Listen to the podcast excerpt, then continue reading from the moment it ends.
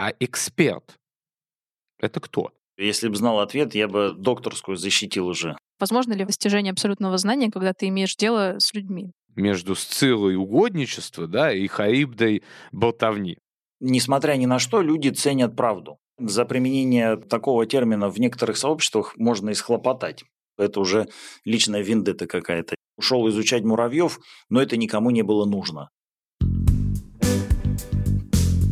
Добрый день, дорогие друзья! С вами подкаст «Надо подумать», и сегодня мы записываем последний выпуск нашего первого сезона. Сегодня мы поговорим об экспертах и исследователях, о том, как изучать окружающую реальность и представлять ее заинтересованным, а может и не очень заинтересованным чиновникам и политикам. Об этом мы поговорим с нашим сегодняшним гостем Максимом Владимировичем Виллисовым, кандидатом политических наук, генеральным директором исследовательской ассоциации Центера, ведущим научным сотрудником междисциплинарных исследований ИНИОН РАН, доцентом кафедры государственной политики факультета политологии МГУ и директором магистрской программы «Государственная политика в постсоветских странах».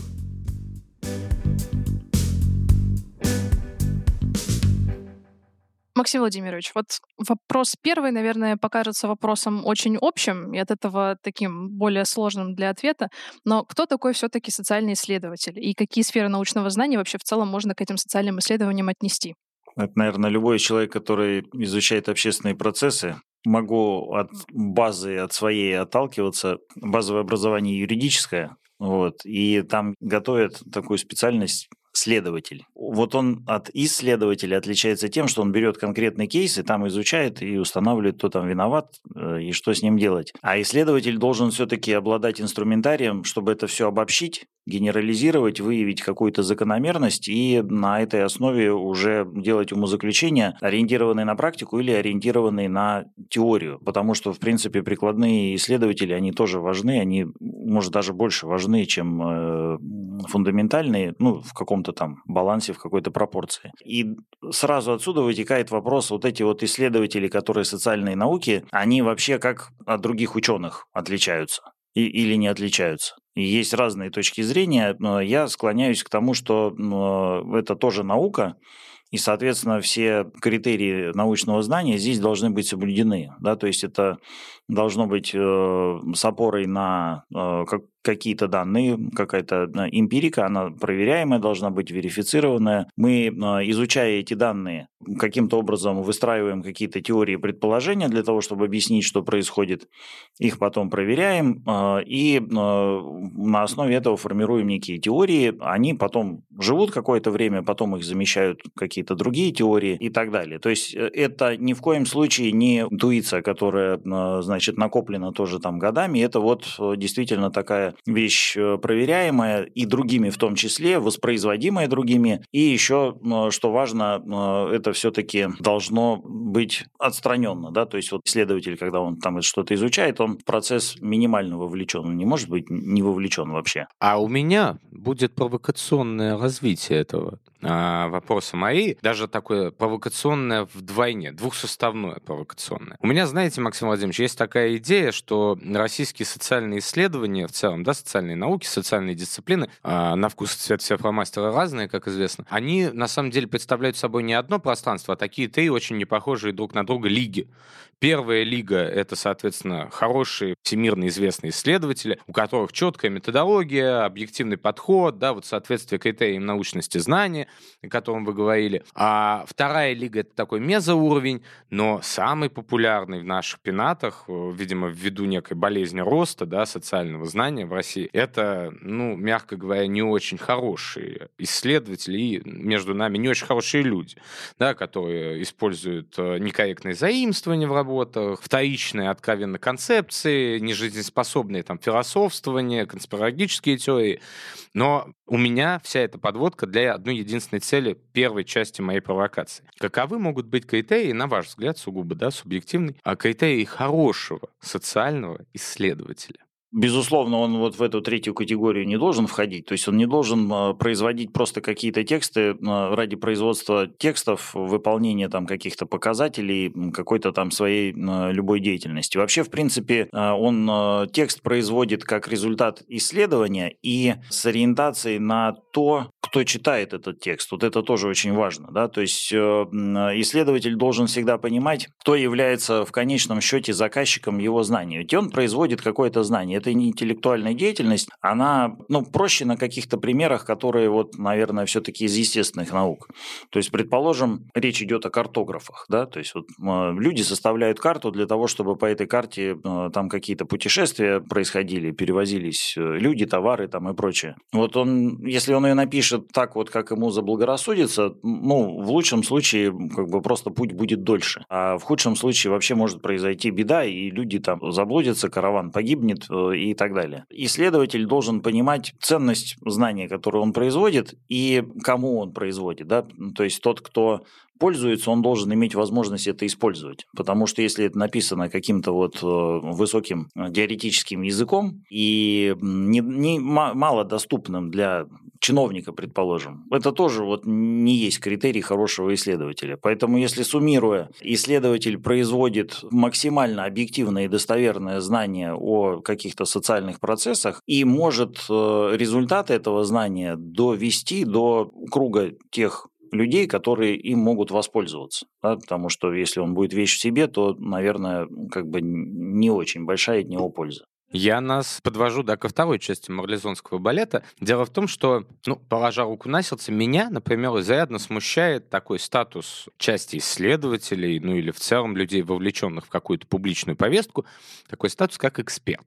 Да, мы часто говорим про экспертов, экспертное знание, экспертные компетенции и так далее, но при этом мне кажется, по-прежнему нет какого-то универсального четкого ответа. Ну, вернее, у некоторых людей, как там Уильям Истерли, да, по сути, есть ответ на этот вопрос. Но я адресую его вам, Максим Владимирович. А вот социальным исследователем мы разобрались, да, а эксперт — это кто?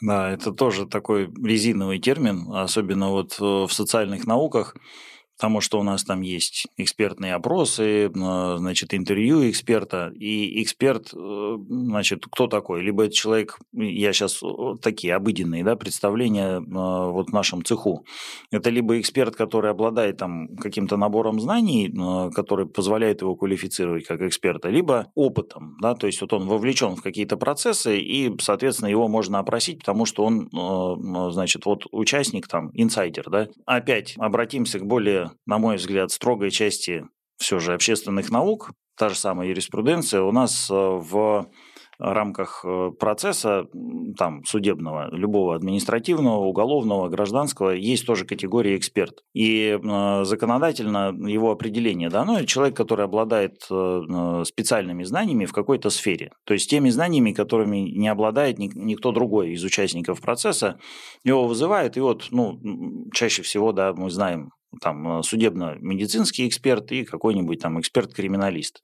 Он действительно может сделать то, что никто другой сделать не может. Э, сказать, откуда пуля вылетела, куда она прилетела там и, и прочее. Мне кажется, с точки зрения общественных наук правильно говорить о том, что э, эксперт это вот как раз такой специалист с очень узкой, но глубокой специализацией, да, вот тоже распространенное представление, да, там, как там эксперт колодец и эксперт лужа, да, то есть э, много знает об одном или понемножку, но обо всем. Вот, э, наверное, все-таки про э, колодцы идет речь.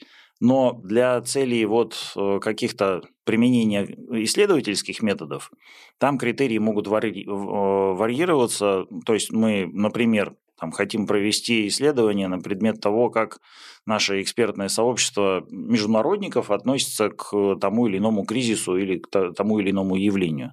Вот у нас здесь расширяются эти критерии, да, вот человек там идентифицирует сам себя как международника, и все признают, что он там международник, но он там, неважно, он там специалист по Востоку или там по, по Западу или там еще где-то, да, потому что в целом он понимает, как работают международные отношения. Вот он тоже эксперт. Вот. Но когда речь идет о том, что я, например, заказчик из государственной структуры, и мне нужен эксперт, вот, мне, наверное, абы какой там просто международник не, не подойдет. Да, если я там, не знаю, должен э, э, промышленное сотрудничество с Вьетнамом организовать, да, специалист там по Франции, никак вот здесь мне не поможет. Поэтому все ситуативно, как мне кажется. Лечу я однажды с коллегой, можно сказать, в командировку в другую страну, не буду говорить, а то сразу станет понятно, чьи уши торчат. И коллега говорит, ну, я, слава богу, стану знаю, две книги по менталитету ее жителей написал. Я говорю, там, Имнуил Батькович, а язык-то этой страны вы знаете? Говорит, нет, не знаю. Я говорю, а в стране самой были уже? Нет, не был. Но две книги по менталитет как с куста. Вот это экспертное знание, так скажем. Ну, это скепсис, простите, пожалуйста. Вопрос несколько в развитии. Вот, Максим Владимирович, мы вроде бы разобрались уже и с исследователями, и с экспертами. А как быть с тем, что в политологии очень часто эти две вещи совмещаются в одном лице, и даже более эксперты и люди, которые, вот как вы сказали, инсайдеры и работают в структурах, они становятся самыми такими именитыми политологами.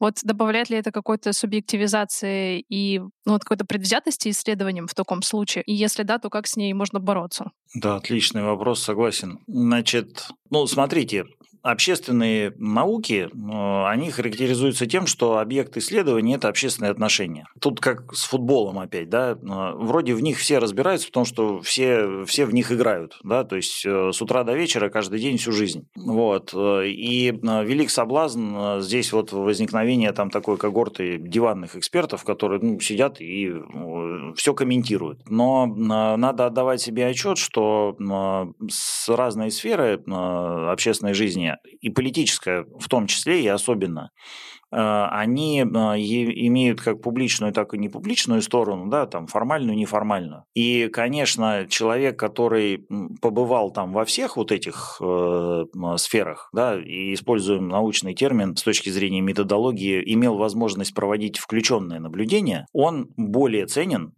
ну, просто если сравнивать в целом, по сравнению с точно с таким же экспертом, но без этого опыта. Вот э, у нас тоже в рамках одной из программ э, был семинар с замечательным экспертом из Италии, Андреа Мембретти. Он рассказывал, как он изучал итальянское движение вот этих вот молодежи, которые захватывают эти здания необитаемые, да, никому не нужные. Сквоттеры. Да. Вот, он пришел к ним будучи студентом, аспирантом, и попросился у них а, пожить месяц.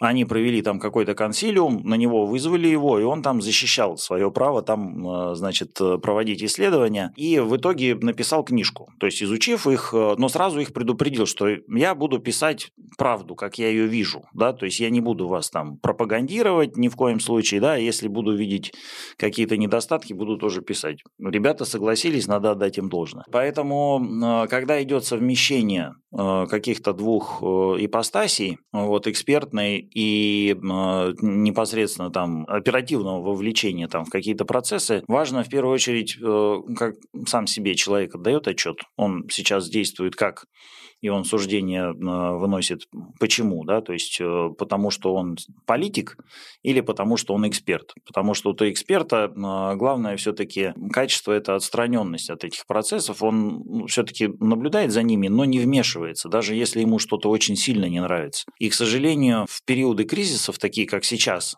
да, очень часто вот это все смешивается, да, то есть э, даже не обязательно человеку занимать какую-то должность, он просто может свою гражданскую позицию путать э, с экспертной позицией, да, гражданская позиция, естественно, у всех может быть разная, и она э, подвержена влиянию определенного идеологического выбора, ценностного выбора и так далее, и Здесь вот, ну, как, опять же, там, комментатор в футболе, в принципе, должен быть нейтрален, он не должен болеть ни за одну из команд. Если он болеет, то ну, уже ну, мы сразу это отмечаем. Вот, но, к сожалению, в таких исследованиях, э, в социальных исследованиях э, далеко не так все ну, очевидно, а иногда даже и, в принципе, считается такой социально одобряемой нормой. Ну и ладно, ну и что, что значит, вот он вот этой идеологии придерживается, а вот мы тоже ее придерживаемся, и это хорошо. И это приводит э, к проблемам, которые, ну, например, там даже не только в нашем экспертном сообществе, и в зарубежном, в том числе и в американском, отмечается, когда там вот между исследователем и э, там, политиком, пропагандистом, проповедником, там чего-то еще, между ними грани стираются. И это плохо прежде всего для пользователя знания, да, потому что он же должен все-таки понимать, он э, сейчас э, какой продукт будет потреблять. Это вот э, либо там инструкция по использованию ноутбука, условно говоря, да, которая там объективная, или это рекламный плакат одного ноутбука против другого ноутбука. Да, то есть, согласитесь, немного разные нюансы. Максим Владимирович, у меня в таком случае появился следующий вопрос.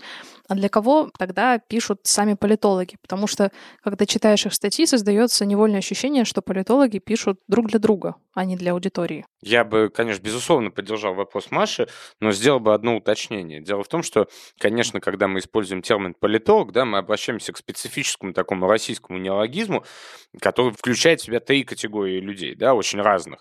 Это исследователи политические, да, те, кто занимаются политикой political science, политической наукой. Это те, кто занимается политтехнологиями, да, и консультированием. И это третьи люди, которых хотелось бы назвать говорящими головами, да, но судя по тому, что доносится до нас с телевизора, это скорее какие-то говорящие другие части тела. Было правильное уточнение, да, у Кирилла Олеговича по поводу э, трех категорий вот эти вот третья категория, которые комментаторы, они же, в принципе, тоже важны. Потому что людям иногда действительно без них никак. Там что-то произошло, не знаю, там договор какой-то подписали или президент где-то выступил, а непонятно вообще ничего. Вот. Ну и придет человек, который расскажет, в принципе, простым языком. А, вот. Но если про исследователей говорить, то в идеальном состоянии исследователь а, должен иметь дело с объектом исследования.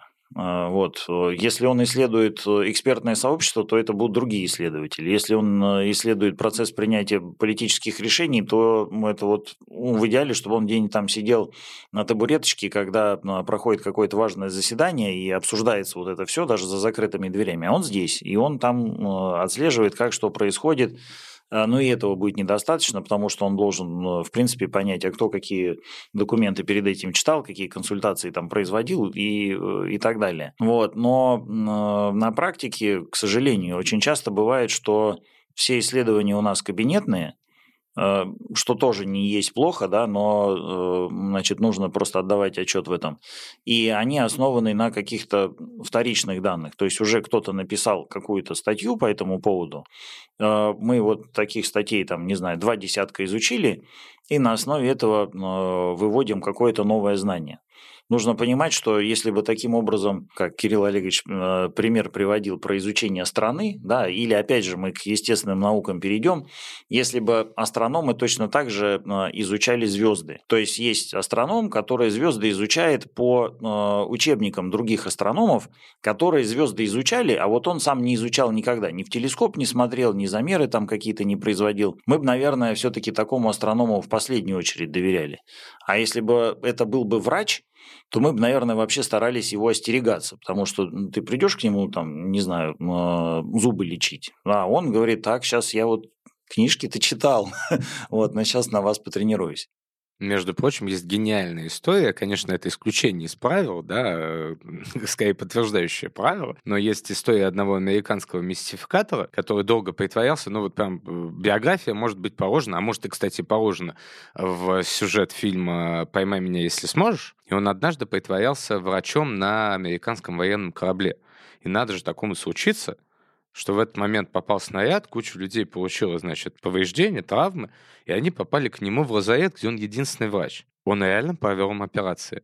Он заперся на 20 минут, почитал книжки, провел всем операции, никто не умер, все поправились. И в результате его даже не привлекли к ответственности, потому что этот мистификатор свою работу сделал. Удивительный случай. Ну вот. А что касается телевизионных экспертов, я, наверное, хотел бы подкинуть такой просто параллельный сюжет, что вот насколько я смотрю на своих там европейских или североамериканских коллег, а, там есть интересный момент с этими говорящими головами. Дело в том, что их как самостоятельной категории нет. То есть есть либо люди, которые занимаются академическими исследователями, да, их приглашают, соответственно, они доносят свою позицию, как там профессор университета Огайо, да, или э, Карлтонского университета Оттавы, да, и, либо его приглашают как действующего спин-доктора, да, то есть политтехнолога, политконсультанта, тоже две разные категории, ну пусть объединим. А нет людей, которые вот э, в некоторых странах, да, с детскими болезнями роста в области социального знания, которые никто звать никак, в университетах никто не знает, компании никто не знает, они просто в один момент, да, появились как чертики из табакерки. Дальше их начинают звать, и это такие эксперты, которых другие эксперты молча признают экспертами, да, такая вот герметичная вещь в себе. Мы уже начали говорить о том, что в фокусе социальных наук а, находится именно общество, но возможно ли достижение абсолютного знания, когда ты имеешь дело с людьми? Невозможно. А, и это нужно просто как бы осознавать всегда. И в этом проблема а, всех технократов, которые вот пытаются методы из естественных наук или технических наук опробировать здесь. Ну, из разряда вот мы знаем там теорию систем, вот, э, для целей э, разработки технических систем. И мы сейчас здесь вот также э, скомпилируем вот это все. Вот, ну, хорошо, если, значит, там узел, узлом там, или составной частью системы является механизм, который мы точно спроектировали и знаем, как он работает, он абсолютно предсказуем.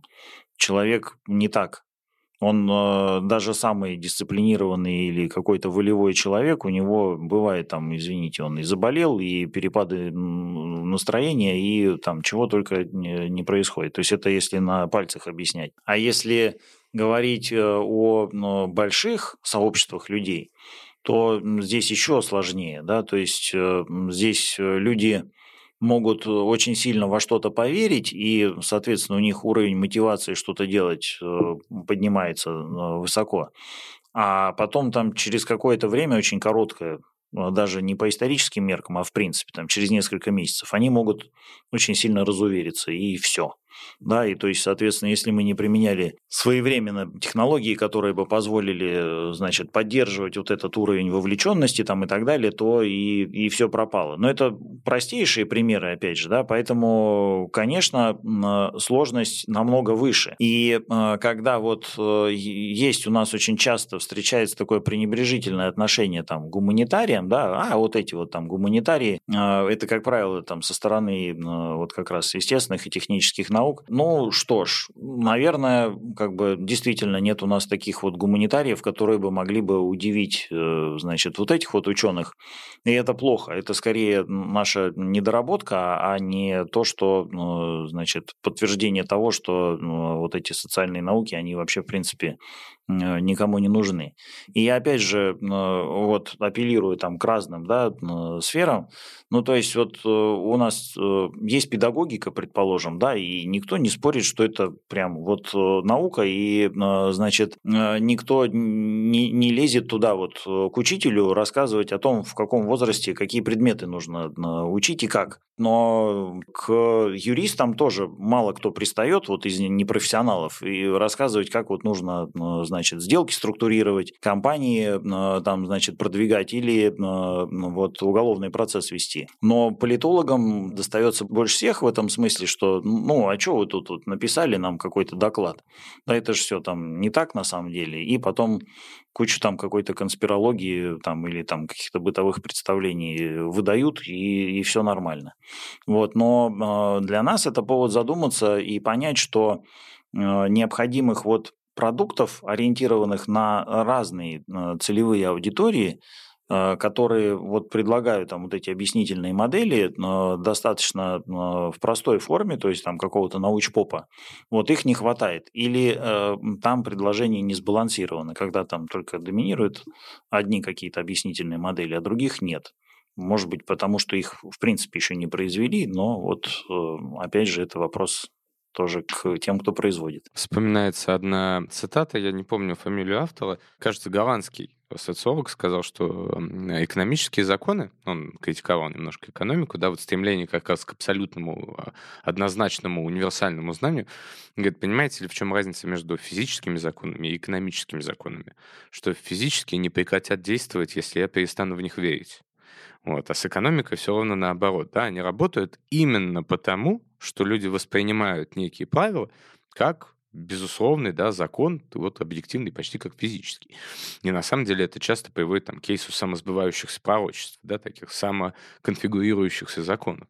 А если позволите, я встану в эту замечательную дискуссию с таким циничным немножко вопросом. Когда-то, дай бог памяти, господин Волин учил российских журналистов, журфака как раз, по-моему, нашего родного Московского государственного университета, что типа им надо будет работать на дядю, Поэтому это главное, что у них должно быть в голове, да, у журналистов, как работать на дядю.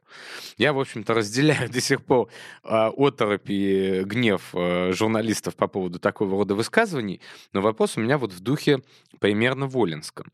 А во многих случаях экспертная позиция, да, практически всегда, да, она действительно сильно зависит от заказчика, от взаимодействия там, с органами государственной власти, с корпоративными институциями и так далее.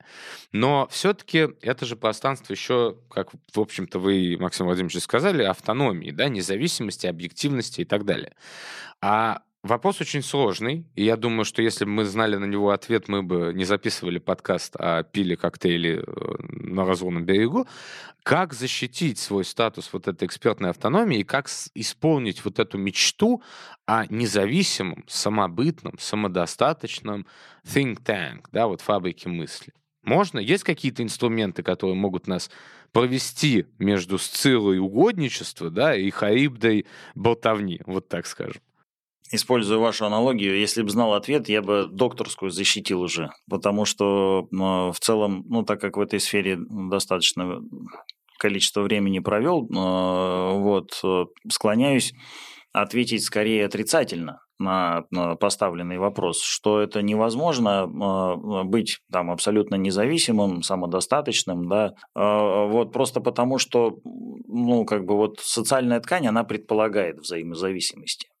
Вот. Э, вопрос здесь в том степени этой взаимозависимости и возможности ею управлять. Да? То есть вот если вы можете определять ту самую дистанцию комфортную, да, которая позволяет проводить исследования, выдавать те результаты, которые соответствуют внутреннему какому-то ну, кодексу, да, то это вот, наверное, вот то состояние счастливое. Отвечая на этот вопрос, в принципе, да, то есть э, как это можно было бы сделать, там, как вот, э, значит, э, добиться объективности, беспристрастности, я здесь тоже несколько таких соображений.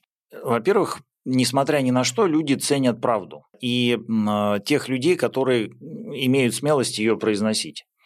Вот. Но это делать нужно корректно. Да? То есть здесь есть вот такое высказывание, что опереться можно только на того, кто сопротивляется да, то есть, а сопротивляется он потому, что у, у него, ну, условно говоря, есть какие-то свои представления, какая-то система ценностей, и она для него дороже сиюминутной конъюнктуры. Исходя из этого, а в случае с экспертами это вот как раз стремление к объективному э, знанию, да, то есть, э, как есть термин э, для синктенков, это там продавцы или производители правды. Да, то есть вот они должны это производить. Так вот, если они себя так осознают и считают, что это главная ценность, а не э, там, материальная выгода или какие-то политические дивиденды, которые можно из этого извлечь сейчас, то они сами и делают это ценностью.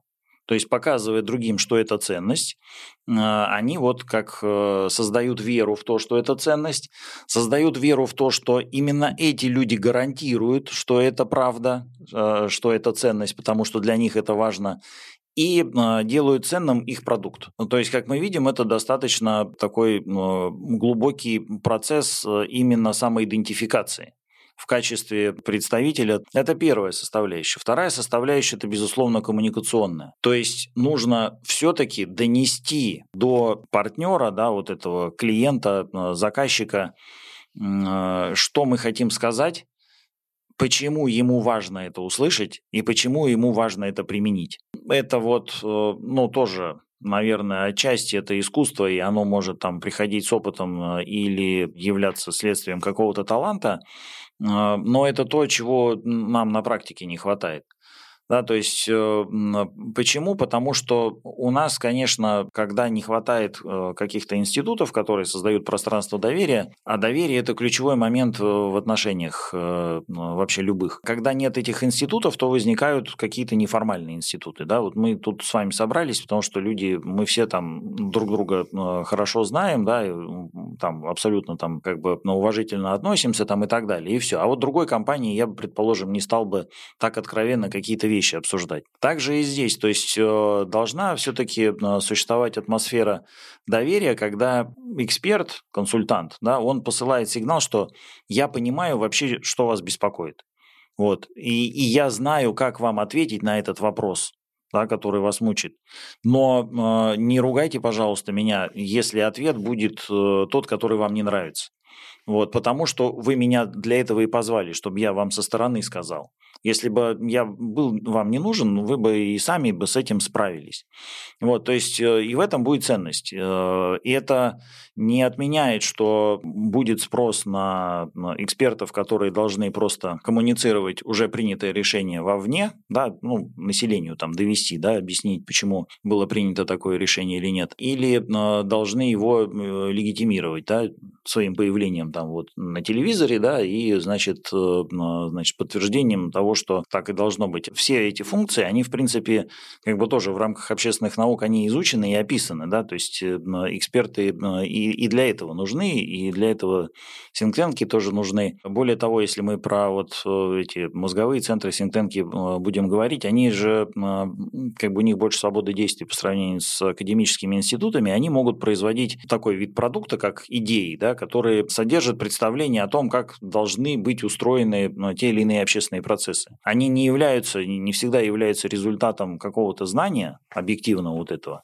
Они могут выступать как в формате ну, вот, составных частей какой-то идеологии.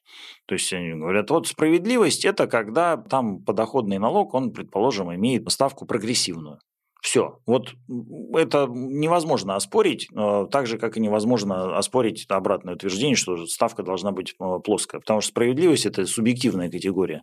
Но люди, основываясь на вот как бы э, представлениях современного общества, да, или там каких-то наиболее активных социальных групп, они говорят, вот если так сейчас это сказать, это срезонирует, да, а, и, ну, ну, дальше как бы возникает какой-то элемент такого ну, рынка, биржа, да, то есть на бирже выпускается вот этот продукт, и ну, котировки его либо растут, потому что в него верят, либо падают, потому что в него не верят. К сожалению, у нас такой биржи пока нет, потому что ее невозможно сформировать, потому что нет ни производителей идей, ни вот этих вот от потребителей, которые бы пришли и сказали там, значит, вот, а вообще все?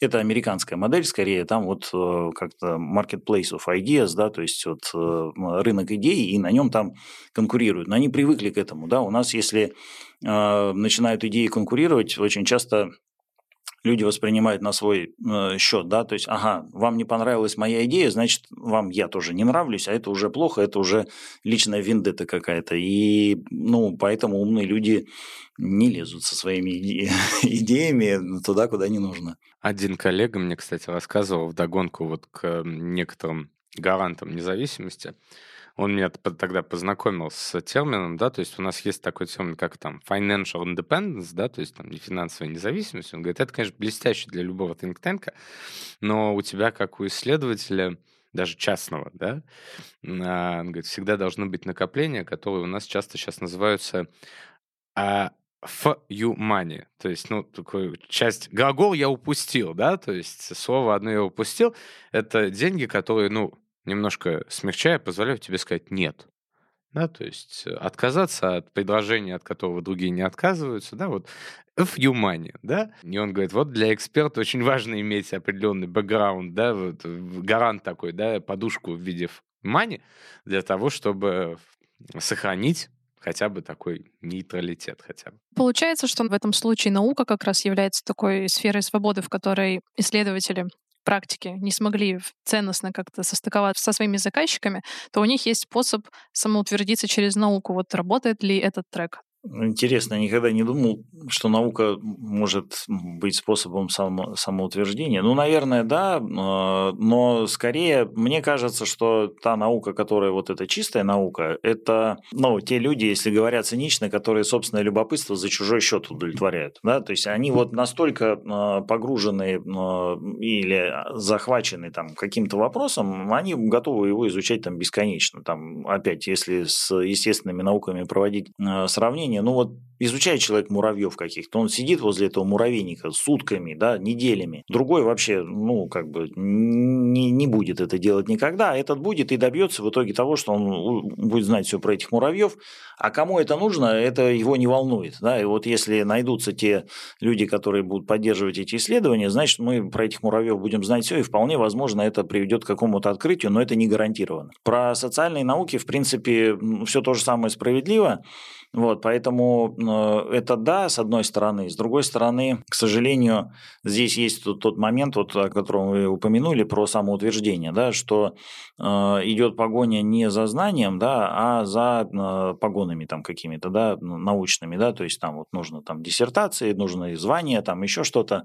Э, и так как этот процесс познаваем и технологичен, и естественно, что представителю социальных наук э, уж эти-то процессы изучить не представляет труда, то как бы очень э, легко, ну, как бы вот по вот этой тропинке, в принципе, пойти и получить тот самый вожделенный статус. И все. Но вопрос в том, этот статус самоцель, или э, все-таки он расширяет возможности? Потому что, условно говоря, аспиранта никто не послушает, академика э, послушают многие. Да, если э, вот э, человек, э, проходя путь от аспиранта до академика, сохранит э, вот это вот э, запал, да, задор все что-то менять, кому-то что-то там объяснять там и так далее, он, конечно, многое может сделать.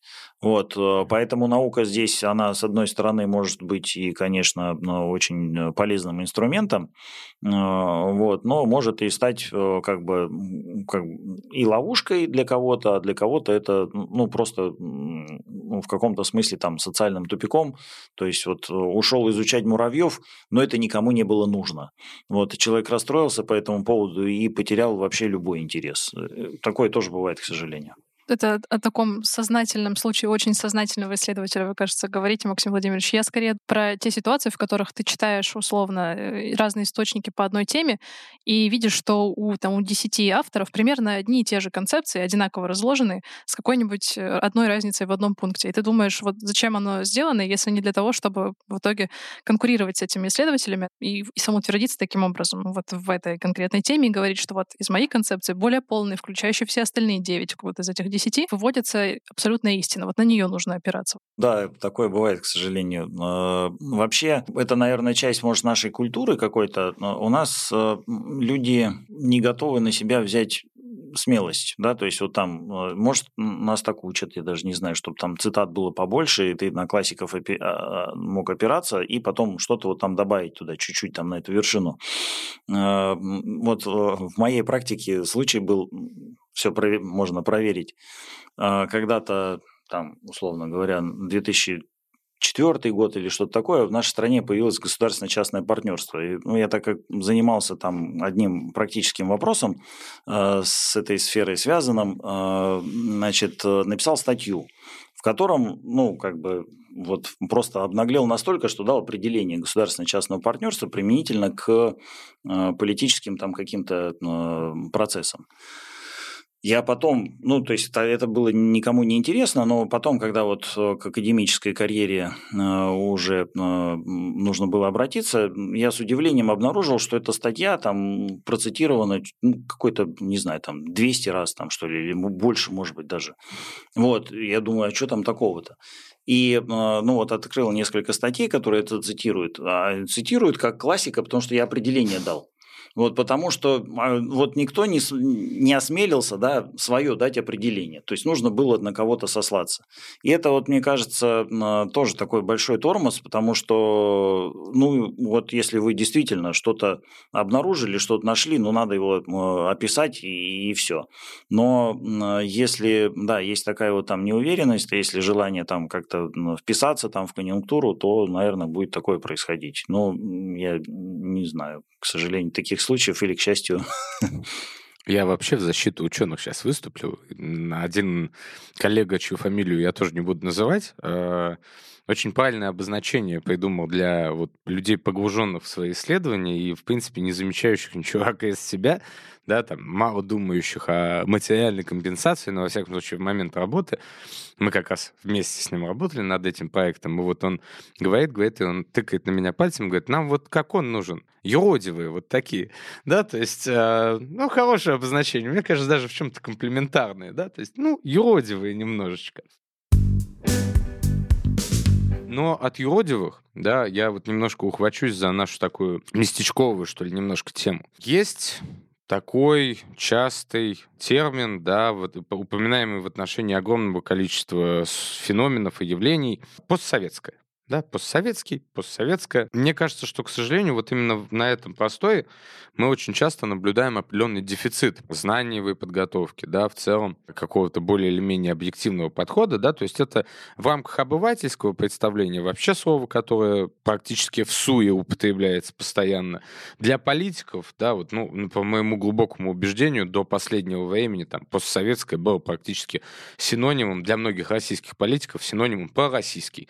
И они вот очень с большим удивлением в последние десятилетия обнаружили, что ой, это не так, да, причем даже там, где, казалось бы, это было раньше соответствовало, да, истине. Как бы нам разрешить это противопоставление вульгарных представлений о постсоветском, да, и определенного объективного научного знания об этом периоде или об этом феномене постсоветского.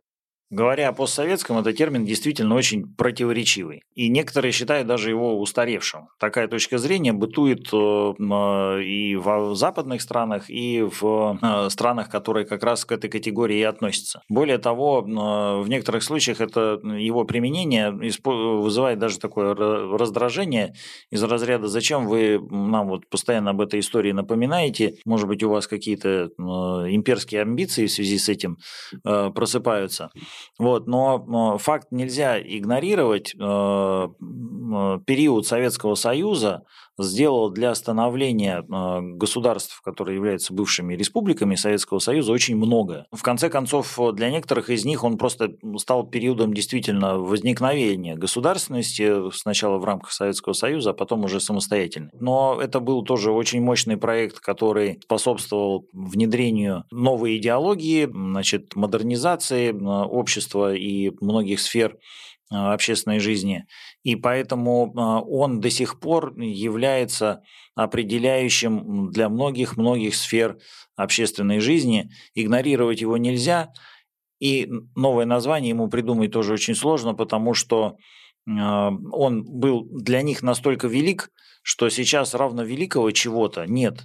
А, и поэтому как бы мы все еще изучаем инерцию этого проекта, такую угасающую, но все-таки инерцию. И э, исследование этих процессов очень важно. А те исследователи, которые готовы это обсуждать, они сейчас в меньшинстве и уже уходящие э, являются уходящим видом чисто физически.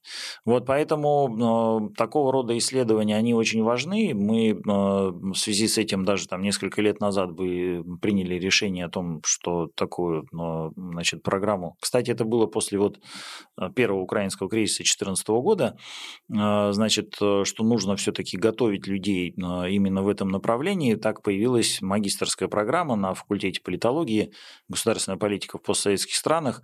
По поводу названия было много дебатов – здесь тоже там и в университете, и в МГИМО, партнерском университете, говорят, что такое, что за анахронизм у вас вот это вот там постсоветское, давайте другое название какое-то придумайте. А, вот, но тем не менее она вот так вот состоялась, э, и, а, значит, ориентация была на то, чтобы вообще иностранных студентов готовить. Э, некоторые вещи не надо объяснять, но хотя их нужно а, уметь рефлексировать и все-таки формализовывать. Поэтому программа на английском языке Э, ну, вот, и в целом, э, наверное, вот, может быть, кто-то из ее выпускников придумает новый термин. Вот, но я честно пытался, у меня не получилось. Мы поговорили и про экспертов, и про исследователей, постсоветское пространство затронули. А вопрос такой резюмирующий и а, самый такой наболевший, наверное. Как в итоге воспитывать экспертов? Вы говорили до этого про талант, что здесь очень важно либо быть включенным в какую-то парадигму, либо наоборот находиться в нее. Вот что делать для того, чтобы сделать знание научное, точнее даже как научить а, использовать научные знания, чтобы делать новое объективное, продолжать его воспроизводить, как нужно воспитывать студентов? Что им для этого нужно дать? Да, вот вы там правильное слово употребили э, про воспитание тоже в начале. Э, э, мне кажется, два процесса параллельно действительно должны быть. Это и воспитание, и обучение. Воспитание это вот к той части относится, которую мы обсуждали, это про ценности, да, то есть когда эксперт осознает, что важно, чтобы он производил именно знание, да, объективное там и прочее, тогда у него э, возникает там вот это э, стремление к объективности, беспристрастности. Он тогда его не нужно контролировать по поводу факт-чекинга, он сам будет это делать и там многократно там и так далее, и так далее. А второй компонент это, конечно, обучение, да, то есть обучение, ну, оно должно быть на практике. Э, поэтому как бы нужно вовлекать людей, показывать им, какие виды э, работ бывают у экспертов, а, и в этом плане э, как бы моделировать ситуацию. Проблема в том, что очень сложно практику найти для политологов. Вот для там врачей без проблем, да, идут там вот эти вот э, пресловутые интерны, да, все их боятся, да, там фильмы про них снимают, но тем не менее. Вот политолога взять, э, ну там в принципе, когда речь идет о том, что это вот э, практическая там составляющая, там, политтехнологи, там еще это искусство, им не нужны вот эти вот люди неподготовленные. Вот мы исследованием этого вопроса занялись достаточно давно, проводили опросы и работодателей, и выпускников, и поняли, да, что вот э, с практикой проблема, и здесь э, вообще вот тот самый замкнутый круг возникает, да, нужны специалисты с опытом работы, а как получить опыт работы, если нужны специалисты с опытом работы. Все. Вот, поэтому как выход для себя, да, вот э, в рамках там факультета и наших партнерских программ, программы PolitIQ придумали проект PolitIQ Skills. Дать возможность Э, студентам, пока они еще учатся, попробовать себя, то есть э, какие-то э, поделать практические задания, которые востребованы, в том числе в деятельности нашего синктенка, дать им дополнительные знания практические, то есть ну, там какие-то интенсивы мы проводим, куда практиков тоже приглашаем, и они делятся каким-то своим опытом.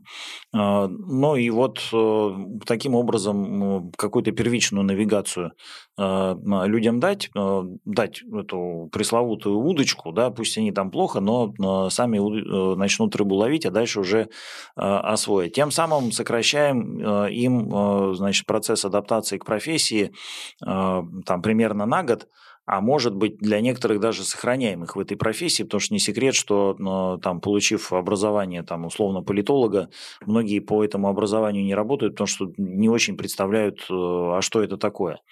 Вот.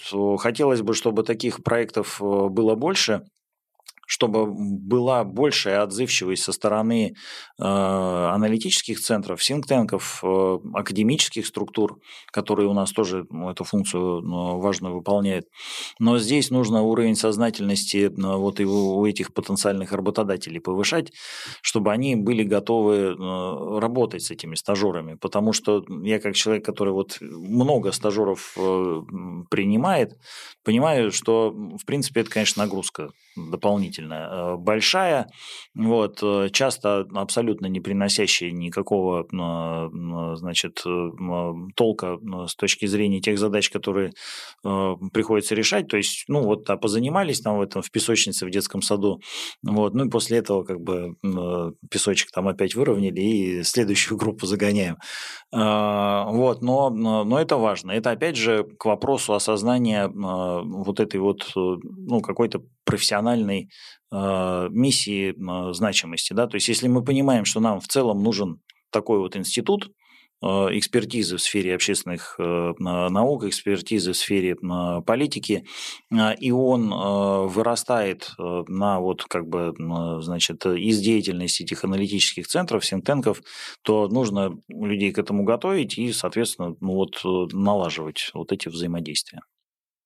У меня вопрос от лица студентов, которым в свое время не хватило практики. А вот в частности, говоря об научно практическом центре Polytech Skills, туда могут э, подавать заявки только студенты-политологи или в целом эта сфера такая открытая для всех исследователей в социальных науках? Ну, в целом я вот исхожу из того, что э, мотивация важнее э, корочки, да, то есть если кто-то хочет э, э, вот участвовать в такого рода деятельности, а профильное образование другое, да, то, ну, ради бога, да, то есть, но восполнять эти пробелы ну, какие-то базовые мы тоже не готовы, поэтому входящее какое-то тестирование есть, вот, а дальше э, все зависит э, от человека. В принципе, на то у нас как бы такая достаточно все-таки гибкая система образования, что а, она позволяет э, вот где-то какие-то такие переходы совершать. Да? Бакалавриат один, а магистратура потом другая. Э, не так часто это происходит, но я встречался с такими людьми, и, в принципе, они вот как раз за счет своей мотивации могут э, очень достигать больших успехов. Было правильно сказано, ну, в смысле, я согласен с этой высказанной позицией, что в значительной степени та же там магистрская программа, да, по Soviet Public Policy, она началась с дефицита, да, представлений, объективных научных представлений о постсоветском. А, но, на ваш взгляд, вот чему в первую очередь нужно учить людей, да, и как? Как и чему нужно учить людей, которые желают разобраться ну, хотя бы вот в post-Soviet public policy issues. Если апеллировать к опыту нашей программы, э, вот, то я считаю, что э, ну, какая-то база в виде э, значит, предыстории советской и, и вот там пресловутый термин тоже, который не, не, не любят, политэкономия. Э, взаимосвязь политических и экономических процессов. Мы знаем, что это было э, в основе э, марксистской теории, которая в принципе определяла да, во многом идеологически и в прикладном плане этот проект.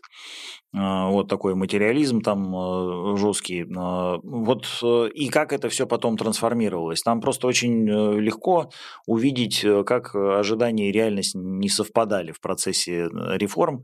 Это первое. Второе, это все-таки именно в, э, в этих исследованиях нужен э, чрезвычайно высокий э, уровень критического мышления. То есть никакие концепции нельзя воспринимать на веру, их нужно проверять.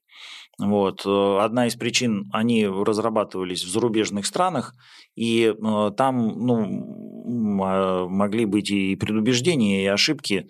Вот сегодня буквально там имел разговор с зарубежным экспертом а, и опять столкнулся ну, с полным, как бы, ну, абсолютно отсутствием представления о том, а, как вот мыслит там российское население, там, на, на, на простых примерах. А это эксперт вроде, да, это человек, который даже по-русски говорить и читать умеет, но вот никак. Поэтому ничто на веру нельзя принимать. А, вот, и ну, здесь вот максимально нужен а, очень рабочий инструментарий исследований, да, чтобы человек э, мог сам перепроверить э, социальные данные, ну, экономические данные, там какие-то политические вопросы, исторические вопросы, и уметь это все скомбинировать. Поэтому это и магистрская программа, базовый уровень э, все-таки в сфере социальных наук должен быть, он должен быть достаточно высоким мы говорим там о будущем стран, да, или о будущем термина постсоветский, а есть вызов, который вот возвращает нас к проблеме экспертности. Мы видим, как э, какие-то современные технологии, наподобие обучающихся нейросетей, в состоянии предложить альтернативу как минимум вот тем упомянутым мной э, ученым из третьей лиги, да, то есть в целом, ну вот парень, да, использовал там программу, да, для написания диплома. А если бы сам не привлек внимания, да, ну, он же действительно защитился, насколько я помню, да, то есть только из-за того, что он обратил на это внимание впоследствии, это стало таким очередным экспериментом корчеватель, да, то есть была такая история много лет назад, потом, может, ссылку дадим на нее. А не повредит ли части экспертов, ну или хотя бы плохим экспертам, выход на новые рубежи нашего технологического развития, вот этого, пусть слабого с научной точки зрения, с точки зрения научной терминологии, да, есть слабый и сильный искусственный интеллект. Пусть слабого искусственного интеллекта, но все-таки искусственного интеллекта, который окажется посильнее чьего-то естественного. Ну, да, это очень модная дискуссия сейчас а, и предрекали а, у нас гибель многим профессиям в результате развития искусственного интеллекта. А, но оказалось не так все просто, да. То есть вот э, мы же с вами видим, как эти машины с Яндекса с искусственным интеллектом ездят уже сколько лет, вот, и ведут все равно себя как полные дураки вот э, на, на дороге. А, а это, в принципе, деятельность сложная, но все-таки по сравнению там с какими-то значит, социальными процессами не, не такая сложная. Я думаю, что э, все-таки, ну вот, э, есть разные парадигмы, да, что, значит, искусственный интеллект заменит человека, станет ему помощником, да, или э, там освободит человека. Вот, я думаю, что все-таки история про помощника.